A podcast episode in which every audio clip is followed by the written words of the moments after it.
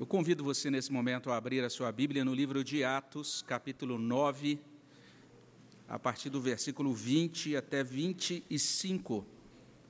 Atos, capítulo 9, nós leremos a partir do verso 20 até 25.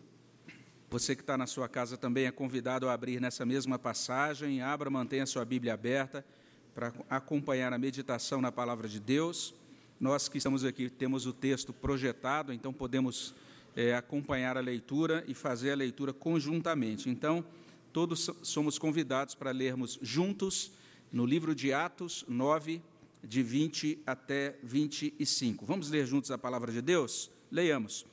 E logo pregava nas sinagogas a Jesus, afirmando que este é o Filho de Deus. Ora, todos os que o ouviam estavam atônitos e diziam: Não é este o que exterminava em Jerusalém os que invocavam o nome de Jesus?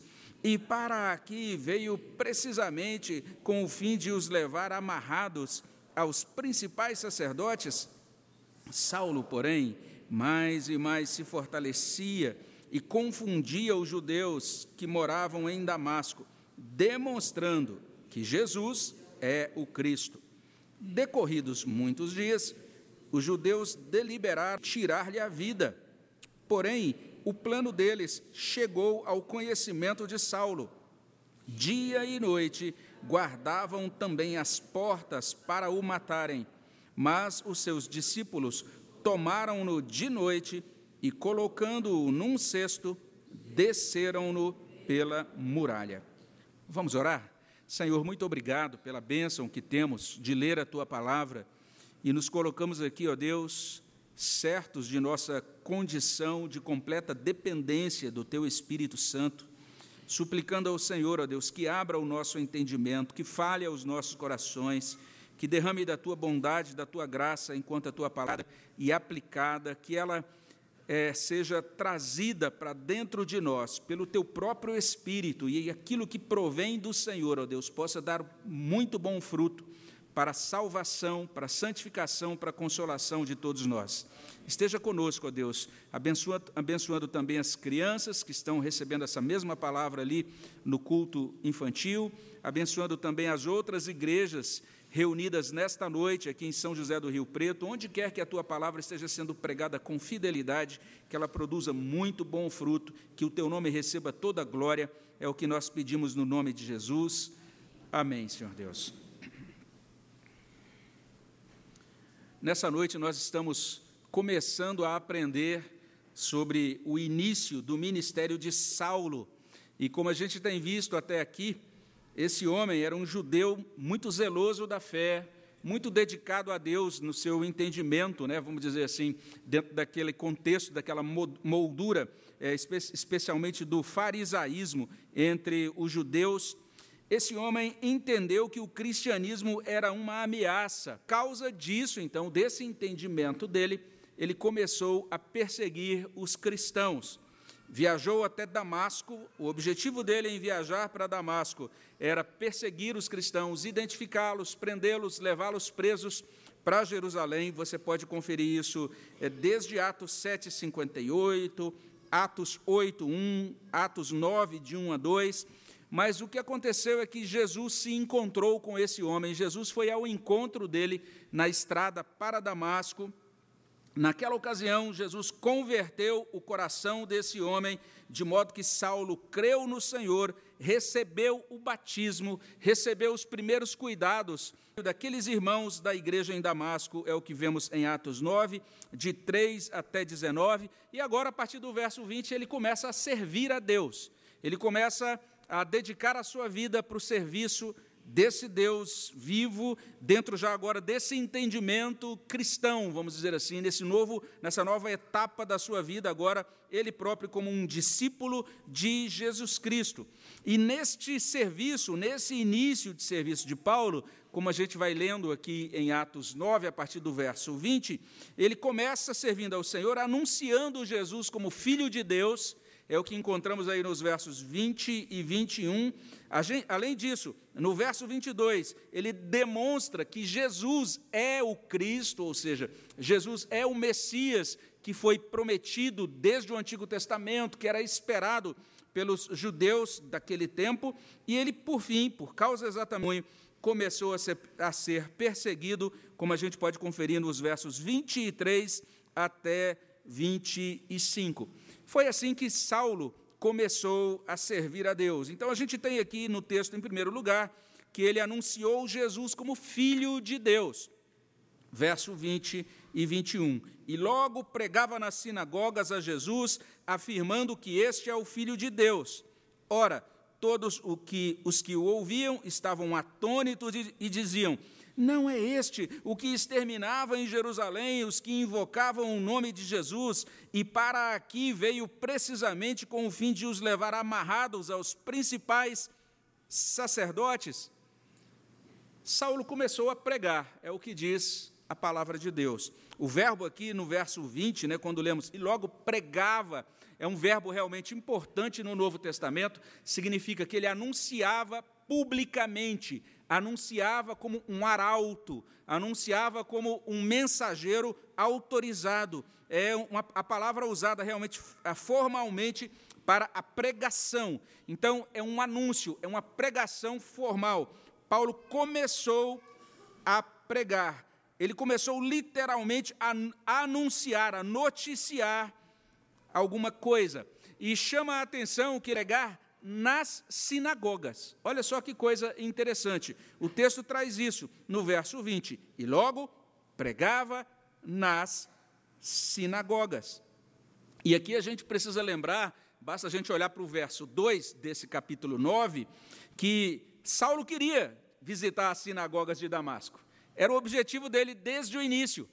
Mas ele pretendia visitar aquelas sinagogas com uma finalidade muito diferente, né? para, na verdade, é, arregimentar os judeus das sinagogas para que o ajudassem a aprisionar os cristãos para levá-los para Jerusalém.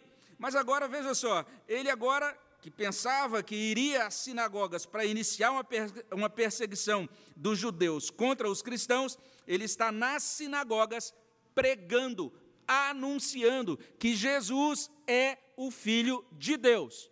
Então, isso é digno da nossa, até porque é a única vez que a expressão Filho de Deus aparece no livro de Atos, e um servo de Deus vai explicar o seguinte: que essa pregação de Saulo inicia com a afirmação de que Jesus é o Filho de Deus. Isso significa que Jesus cumpriu as profecias do Antigo Testamento e ainda que desde o Antigo Testamento esse título, Filho de Deus, algumas vezes fosse aplicado também aos judeus ou à nação de modo geral, mas esse servo de Deus explica o seguinte: que essa ideia de filiação aqui se aplica especificamente a um descendente real de Davi, de acordo com 2 Samuel 7,14. Então, quando Paulo explicava que Jesus é o Filho de Deus, ele está dizendo, ele é esse descendente de Davi é, acerca de quem foi feita essa promessa de que um descendente de Davi se sentaria no trono de Davi, seria um rei eterno. Esta expressão também, ela tem esse sentido de filho de Deus como o Messias, como a gente lê no Salmo 2, versículo 7.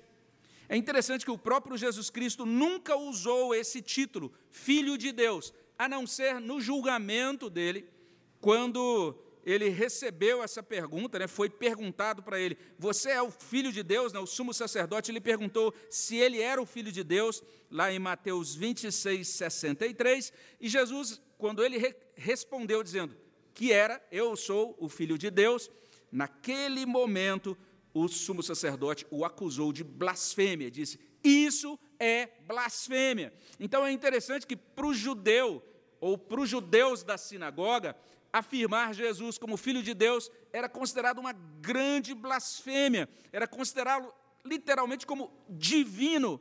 Isso era inconcebível para um judeu da ortodoxia daquele primeiro tempo.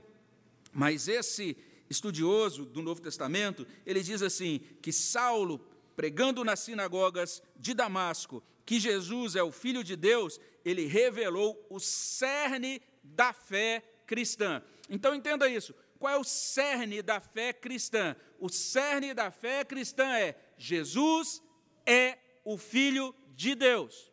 Então, isso é extremamente importante. Saulo começa servindo ao Senhor e ele destaca Jesus como Filho de Deus, como cerne da fé cristã. Isso é, parece uma coisa tão óbvia, é ou não é? Mas muitas vezes, não sei se você já percebeu isso, né? A gente que é evangélico mesmo, a gente fica às vezes discutindo entre nós sobre tantos assuntos e batendo boca e até dizendo, ah, esse outro grupo é o meu inimigo, etc. E às vezes o cerne, aquilo que nos leva a debater, a discutir, não é a pessoa de Deus. Então a gente está discutindo outros assuntos que são importantes até, interessantes até, mas que são periféricos, que talvez não merecessem que a gente ficasse brigando um com o outro. Né? O importante é o seguinte: quando chegar lá no último dia, no dia da consumação, quando tiver toda aquela multidão diante do único pastor, o que vai unir essa multidão não é o fato de um ser é, metodista, ou batista, ou calvinista, ou, ou outro, ou arminiano, ou coisa assim, mas vai ser o fato de que na boca de todos estes adoradores, diante do único pastor, vai estar essa declaração: Tu és o Filho de Deus. O, apóstolo, ah, o, Saulo, né, até esse momento não é chamado de apóstolo ainda, mas ele tinha essa convicção, e ele começa ser, o seu serviço a Deus pregando isso, explicando isso. O verso 21 vai informar que, conforme ouviam aquelas pregações de Saulo, os membros das sinagogas ficavam atônitos. Essa é a palavra que a gente tem na revista, na Almeida Revista e Atualizada. Lá na NVI está dizendo, eles ficaram perplexos, ou ficavam perplexos. Na nova versão transformadora. Ficaram admirados na versão de Frederico Lourenço, ficaram estarrecidos. É o que encontramos então nesse versículo. Significa literalmente isso. É, esses judeus sabiam muito bem quem era Saulo. Olha lá o verso 21. Ora, todos os que ouviam estavam atônitos e diziam: Não é esse o que exterminava em Jerusalém os que invocavam o nome de Jesus, e para que veio precisamente com o fim de os levar amarrados aos principais sacerdotes? Então eles sabiam quem era Saulo, sabiam dos objetivos dele quando viajou para Damasco. Eles estavam aguardando a chegada de Saulo, o perseguidor. Mas de repente chega lá no meio deles Saulo, o pregador. Que coisa doida na cabeça daqueles primeiros ouvintes das sinagogas dos judeus. Então, daí eles ficaram de queixo caído, né? Quando diz que eles ficaram atônitos, não se inverteram. Significa que eles se surpreenderam. Esta é a ideia. Que surpresa deles, porque depois de ser convertido por Jesus, Saulo anunciou Jesus como filho de Deus. Essa é a primeira verdade que encontramos no texto, mas não apenas isso. Se você olhar para o verso 22, o verso 22 vai revelar, em segundo lugar, que Saulo demonstrou que Jesus é o Cristo. Verso 22. Saulo, porém, mais e mais se fortalecia e confundia os judeus que moravam em Damasco, demonstrando que Jesus é o Cristo. Olha só que interessante. Se lá nos versos 20 e 21 ele começou a pregar, agora aqui no verso 22 ele começou a ensinar. O início do verso 22 traz isso. Mais e mais se fortalecia.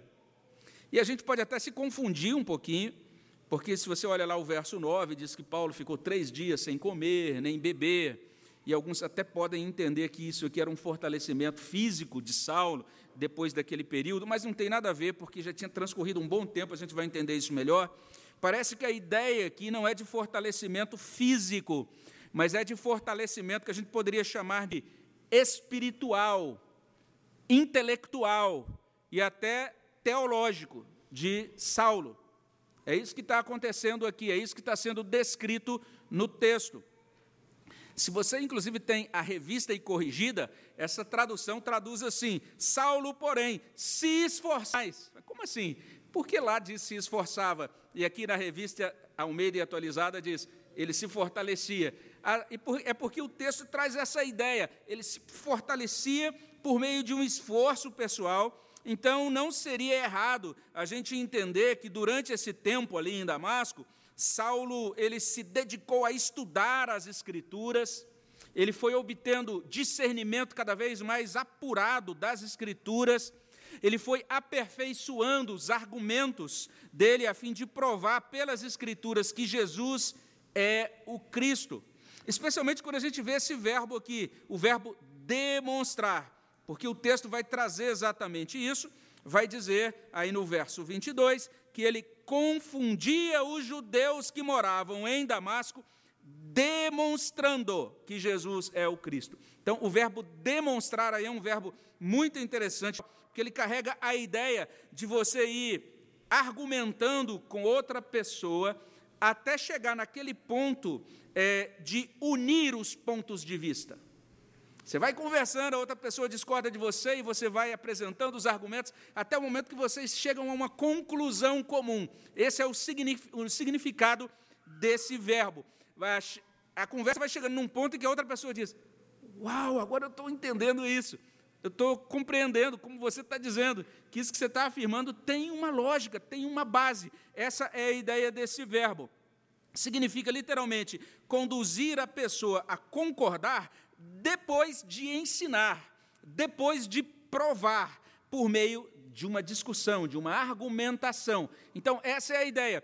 E é nesse sentido que o texto diz que ele confundia os judeus, porque os judeus estavam dizendo: o que está acontecendo? Esse homem veio aqui e os seguidores de Jesus. Agora ele está aqui provando, mostrando, argumentando pela Bíblia que esse Jesus é o nosso Messias. Esse Jesus é o Cristo que nós esperávamos. Um servo de Deus diz o seguinte: Paulo recebeu um vasto treinamento no Antigo Testamento e agora usa a educação que recebeu para explicar aos seus auditórios o cumprimento dessa escritura. E quanto mais abre a palavra de Deus, mais ele vê o Cristo personificado em Jesus de Nazaré. Então não é implausível a gente afirmar isso, né? Que Saulo pregava, quando ele pregava, as mensagens dele faziam surgir vários questionamentos, várias perguntas. Então ele dizia: Olha, gente, agora, já que surgiram essas perguntas, vamos, vamos pensar juntos sobre elas. E aí, então, ele abria as escrituras e dizia: Vamos agora conversar sobre essas questões levantadas. E ele ia argumentando e mostrando, provando pelas escrituras que Jesus realmente é o Filho de Deus, Jesus é o Cristo. Então, ele estudava as escrituras com os judeus das sinagogas e ia confirmando isso o nosso Messias chegou. Ele é Jesus de Nazaré. Ele cumpriu as profecias. Então ele demonstrou que Jesus é o Cristo. Mas aí o que aconteceu depois? Olha só, o texto vai dizer, em terceiro lugar, que Saulo, em razão disso, começou a ser perseguido. Verso 23. Diz assim: começa o verso 23 Decorridos muitos dias, os judeus deliberaram entre si tirar-lhe a vida. Olha que coisa interessante. Verso 23. O que no verso 23? Vejamos isso. Se repete na vida de Saulo aquilo que nós lemos lá em Atos 5:33. Em Atos 5:33 a gente lê que as autoridades de Jerusalém ficaram furiosas e, a partir daquele momento, desejaram matar os apóstolos. Atos 5,33. O que está acontecendo com Saulo aqui em Atos 9? Uma repetição daquilo que aconteceu em Atos 6, de 11 até 14. Os líderes das sinagogas começaram a articular acusações falsas contra Estevão até conduzir Estevão para ser morto. Então, isso que tinha acontecido em Jerusalém está sendo replicado agora na vida de Saulo. Só que lá em Jerusalém, na última ocasião, na última perseguição contra Estevão, estava lá concordando com os perseguidores. Agora está acontecendo na vida dele. Ele agora está sendo alvo de objeção e também do ódio dos membros das sinagogas de Damasco. É bem interessante que o que está acontecendo aqui também é o cumprimento de uma palavra de Jesus Cristo dita acerca de Saulo. Olha aí, capítulo 9, 15 e 16. uma palavra de Jesus Cristo a Ananias. E Jesus diz assim a Ananias: Vai. A instrução para que Ananias fosse até Saulo e orasse em favor de Saulo. E ele diz: porque este é para mim um instrumento escolhido para levar o meu nome perante os gentios e reis, bem como perante os filhos de Israel, pois eu lhe mostrarei quanto lhe importa sofrer pelo meu nome. Jesus já havia profetizado isso. Este homem, Saulo, sofrerá pelo meu nome. Ele que veio para fazer vocês sofrerem, ele também sofrerá pelo meu nome. E encontramos aqui no verso 23 também essa expressão, decorridos muitos dias. Então, só repetindo algo que a gente já disse na última mensagem, não é? Mas essa expressão muitos dias, aqui no verso 23, ela replica aquilo que está lá no verso 19, alguns dias no verso 19. Aqui é simplesmente Lucas explicando para a gente que passou-se um tempo, Paulo demorou um tempo em Damasco. Quanto tempo foi isso? Quando a gente lê esse texto de Atos, à luz de Gálatas 1, 17 e 18, então a gente pode dizer isso, que entre a conversão de Saulo até a ida de Saulo para Jerusalém transcorreram três anos. Então, quando diz, passou-se um certo tempo, né, algum nove, ou muitos dias no verso 23, significa que depois de ser convertido, passaram-se três anos até Saulo ir para Jerusalém. Então, ele ficou esse período ali junto do pessoal de Damasco, e a gente fica perguntando o que, que aconteceu nesse período de três anos. Não é? é a gente vai. A gente tem uma, explica, uma explicação, pelo menos uma tentativa de explicação, sugerida por John Stott. E o John Stott vai dizer o seguinte: essa referência ao tempo é intencionalmente vaga, mas nós sabemos por Gálatas 1, 17 e 18, que esses muitos dias somaram três anos e que durante este período Saulo esteve na Arábia. E ele não precisou viajar muito, pois naquela época o extremo noroeste da Arábia ficava perto de Damasco. Mas a grande questão é, por que Saulo foi a, a...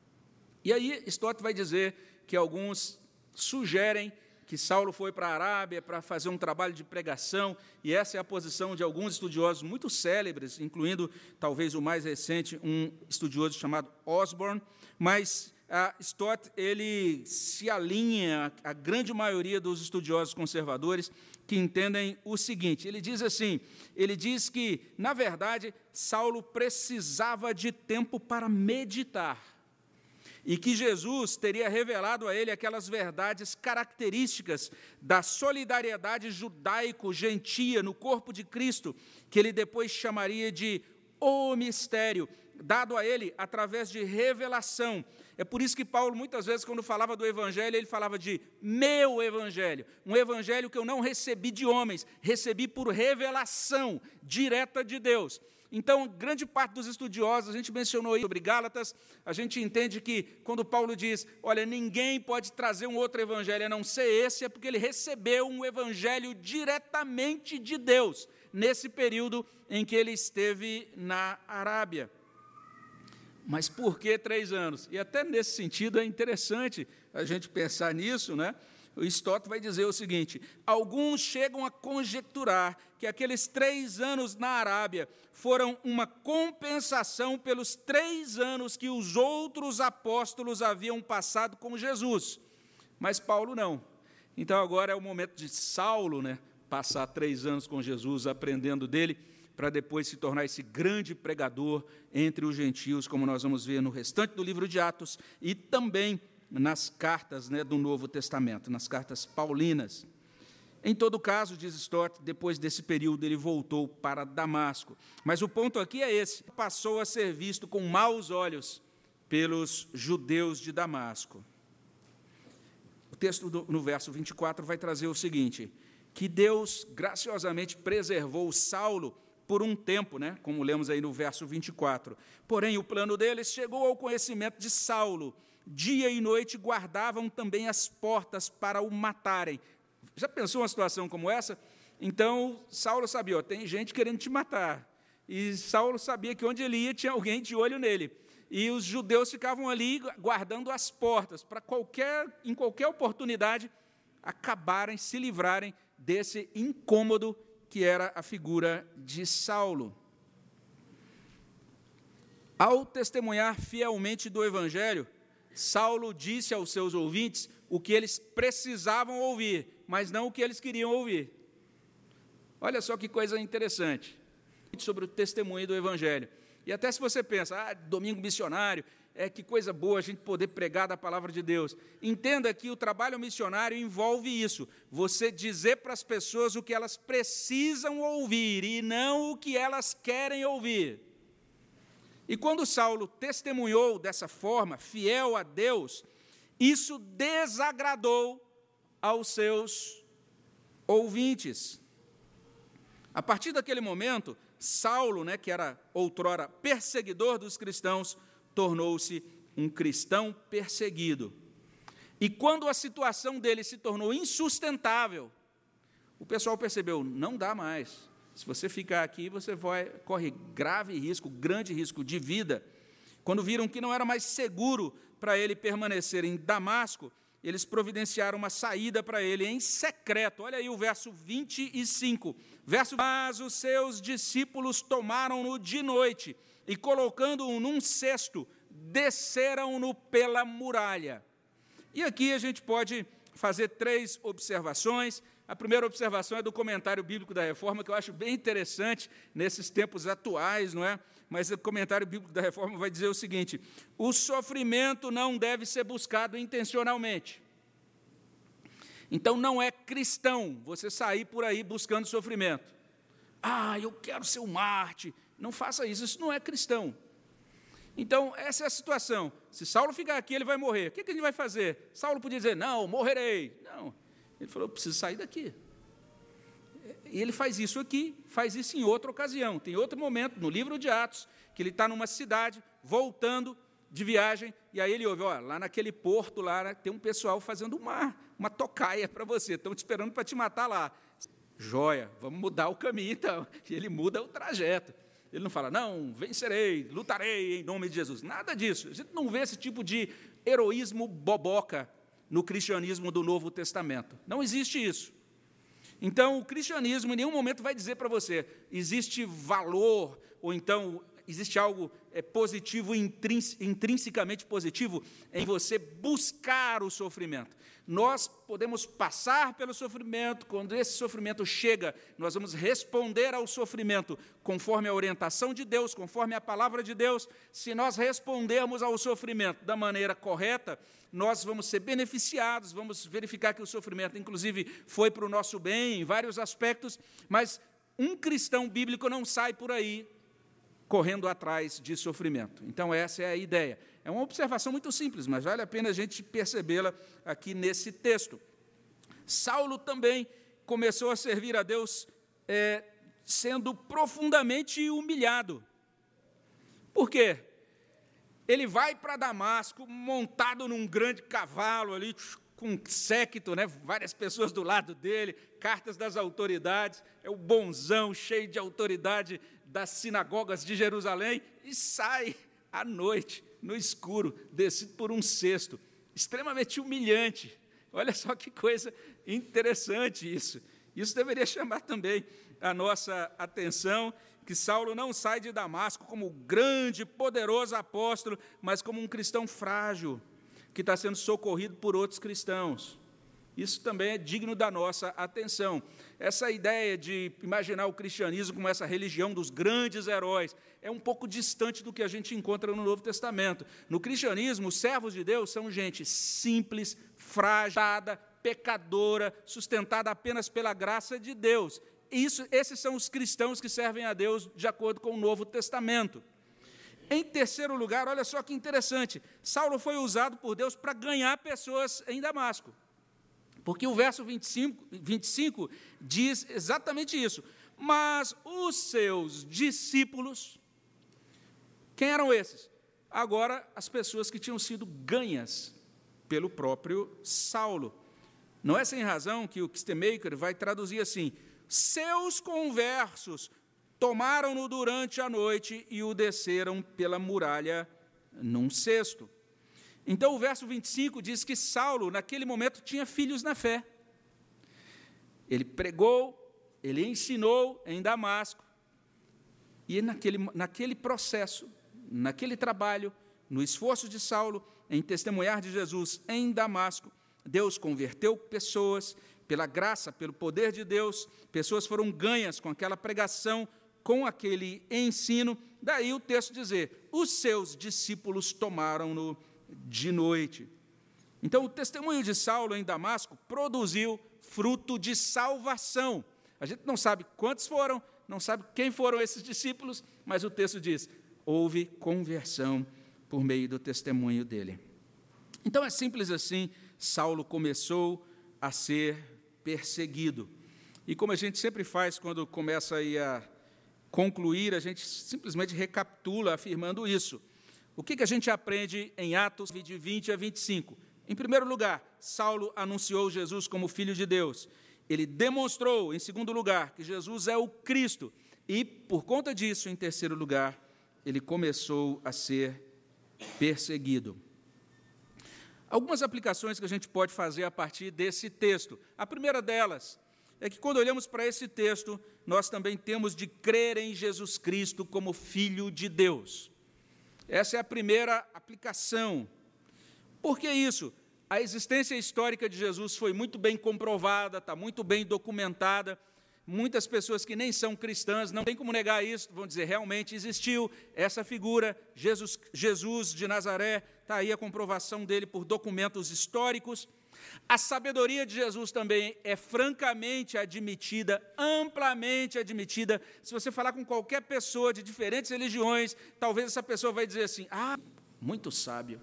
Olha as palavras dele no Sermão do Monte, olha aquelas instruções de Jesus sobre o amor, sobre esse ou aquele assunto. Que sábio que foi Jesus Cristo.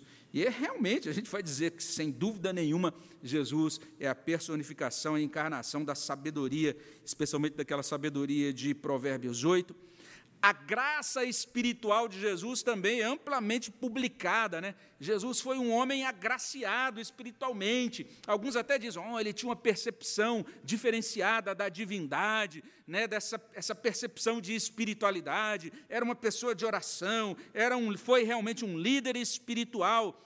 Os judeus, os muçulmanos acolhem Jesus Cristo como profeta. Além disso, os espíritas, os budistas, os adeptos de nova era vão dizer isso. Jesus é um virtuoso, Jesus é um iluminado. Até escritores de livros sobre liderança, até os chamados coaches, mencionam Jesus como modelo de sensatez, para a gestão da vida, alguém que pode nos ajudar até a gerir a nossa empresa, os nossos negócios, a nossa carreira. Mas nós precisamos dar um passo além dessas crenças todas e precisamos admitir Jesus como o Cristo e o Filho do Deus vivo. Assim como Pedro fez lá em Mateus 16, 16, nós temos de crer em Jesus Cristo como Filho de Deus, especialmente, veja só, é isso que distinguiu, que estabeleceu a linha divisora entre cristianismo e judaísmo. Os cristãos creem em Jesus Cristo como segunda pessoa da Trindade bendita, como aparece, como consta ali em um documento antigo chamado Credo Niceno. Olha o que diz o Credo Niceno: creio em um só Senhor, Jesus Cristo, Filho unigênito de Deus, gerado do Pai antes de todos os séculos, Deus de Deus, luz da luz, Deus verdadeiro de Deus verdadeiro gerado, não criado, consubstancial ao Pai. Por ele todas as coisas foram feitas, e por nós, homens, e para nossa salvação, desceu do céu e se encarnou pelo Espírito Santo no seio da Virgem Maria e se fez homem. Também por nós foi crucificado sob Pôncio Pilatos, padeceu e foi sepultado ressuscitou ao terceiro dia, conforme as Escrituras, e subiu aos céus, onde está assentado à direita do Pai, e de novo há de vir em sua glória, para julgar os vivos e os mortos, e o seu reino não terá fim. Essa é a crença cristã. Nós precisamos crer em Jesus Cristo, não como um guru, não como um profeta, mas muito mais do que um profeta, filho do Deus vivo. Paulo pregou Jesus como filho de Deus. E foi isso que provocou a ira dos líderes judaicos, é, lançada, que depois foi lançada sobre ele. Então, nesta noite, vamos confiar em Jesus como Filho de Deus. Você que está acompanhando aí da sua casa, quem sabe você está aí começando a sua caminhada, começando a ouvir as mensagens sobre cristianismo, sobre a fé evangélica. Entenda que essa é a distinção da fé evangélica. Você precisa crer em Jesus como Cristo e como Filho de Deus. Uma segunda implicação desse texto, a gente vai perceber por esse texto que a fé, essa chamada fé em Jesus, modifica não apenas as convicções internas, modifica as convicções do coração, mas também modifica o comportamento público. Foi o que aconteceu com Saulo. Ele passou por uma experiência interna, ou seja, foi convertido no seu, no seu coração. Mas imediatamente, o que, que aconteceu? Ele professou a fé publicamente, está lá no verso, é nos versos 18 e 19, recebeu o batismo, e quando chegamos aqui no verso 20, ele agora sai publicando, colocando de modo muito explícito que ele agora é um servo de Deus. A fé, que é uma confiança firme na alma, transbordar em identificação pública, em serviço visível a Jesus. E aí pode acontecer exatamente de você que está acompanhando os nossos cultos aqui presencialmente, ou você que está acompanhando de casa, você começa a ouvir as pregações, começa a ouvir os ensinos, você até começa a se identificar com essas coisas que você está aprendendo acerca da fé cristã, mas veja só, você para aí, você não segue adiante, você não professa a sua fé, não explica para as pessoas, não declara para as pessoas publicamente que você agora é um cristão, que agora você é um evangélico, você crê em Jesus conforme os evangelhos. A gente vai aprendendo no livro de Atos o seguinte: os cristãos não são agentes secretos de Deus, eles são agentes públicos de Deus, eles são públicos de Deus. Saulo creu e começou a mostrar publicamente. E o pessoal falava: que doideira é essa que aconteceu com esse homem? A gente estava esperando uma coisa, agora é outra. Né? E você vai chegar naquele encontro dos seus parentes e vão dizer: o que, que aconteceu com esse nosso primo aqui? Que doido. A gente ia lá na novena de não sei o quê, agora o homem chega aqui com a Bíblia na mão, essa conversa toda aí falando para a gente. Então, as pessoas vão ver publicamente que aconteceu uma mudança na sua vida. Os servos de Deus que funcionam de modo bíblico, eles não andam envergonhados, não têm vergonha de se declarar crentes, eles não vivem escondidos. Então, que nessa noite a gente possa assumir esse compromisso com Deus de demonstrar publicamente que nós somos dele. Como a gente canta em um hino, o hino 386, diz assim: Direi ao mundo que sou crente, não me envergonhar. Direi ao mundo que sou crente e que por Cristo vou viver. Então, que a gente possa ter essa coragem de afirmar isso. Além disso, veja só que interessante, essa fé em Jesus nos encaminha para o testemunho da palavra de Jesus. Depois de Saulo ser convertido, ele se tornou o quê? Um pregador. E é claro, há um sentido em que a experiência de Saulo foi única, porque ele foi chamado para ser um apóstolo de Jesus, Existe também aquele outro sentido que até a nossa igreja presbiteriana enfatiza isso, né? De que Deus chama algumas pessoas dentre o seu povo para serem ministros do evangelho. E essas pessoas então são chamadas, são enviadas para seminários, para estudar teologia, depois são ordenadas ao sagrado ministério por um presbitério, para poderem cuidar de igrejas como pastores. Nós acreditamos nessa doutrina da vocação para esse ministério pastoral. Mas existe um outro sentido, e esse é o sentido importante para nós aqui hoje, porque é um culto missionário, em que a gente precisa entender o seguinte: todo é constituído pelo Espírito Santo de Deus como pregador. mesmo que nunca tenha estudado teologia, mesmo sem ter sido ordenado por um presbitério, Deus nos encontra na nossa simplicidade, Deus nos enche com o Espírito Santo, Deus faz de nós testemunhas. Atos 1:8. Mas recebereis poder ao descer sobre, no, sobre vós o Espírito Santo e sereis minhas testemunhas. Deus faz de todo crente um pregador, ou pregadora, ou um professor, ou uma professora. É por isso que a gente pode cantar o hino 282, onde a gente declara: Vamos, irmãos, levar essa luz ao mundo inteiro, vamos, irmãos, contar vamos, irmãos, pregar muito confiados no Cordeiro que na cruz já fez a nossa redenção. E aí, por último, talvez muitos se convertam com o nosso testemunho. Talvez não muitos, só alguns. Ou talvez nenhum. a gente pregue e parece que ninguém se converteu, não é? Talvez a nossa pregação e ensino não sejam bem recebidos. Pode acontecer de nós sermos rejeitados e até perseguidos. Foi o que aconteceu com Saulo. Mas sabe de uma coisa? Se isso acontecer, se você testemunhar de Jesus, pregar, ensinar, for mal compreendido, for rejeitado ou for perseguido, você é um abençoado. Nos disse lá em Mateus 5 o seguinte, verso 11: Bem-aventurados sois quando por minha causa vos injuriarem e vos perseguirem e mentindo disserem todo mal contra nós. Regozijai-vos, exultai, porque é grande o vosso galardão nos céus, pois assim perseguiram os profetas que viveram antes de vós é grande o vosso galardão nos céus. Que palavra maravilhosa! É isso que movia os crentes do primeiro século. Eles criam em Jesus como Cristo, o Filho do Deus vivo, e agora se comprometiam com o testemunho dele. E quando vinha a perseguição, a oposição, eles disseram: eles diziam: vou ficar aqui até o máximo possível, agora não dá mais, me, me arrume um jeito de escapar dessa cidade, e desciam por um cesto, como Saulo foi salvo daquele jeito, e depois que eles saíam lá embaixo, salvos, eles já continuavam pregando novamente, porque entendiam que é grande o galardão nos céus.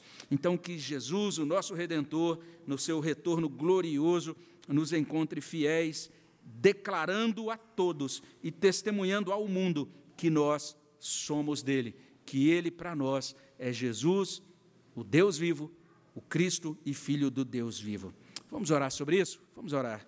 Aplica, Senhor, a tua graça, a tua palavra aos nossos corações, Deus, a responder a tua palavra e que ela produza muito bom fruto na nossa vida, para a glória do Senhor, no nome de Jesus.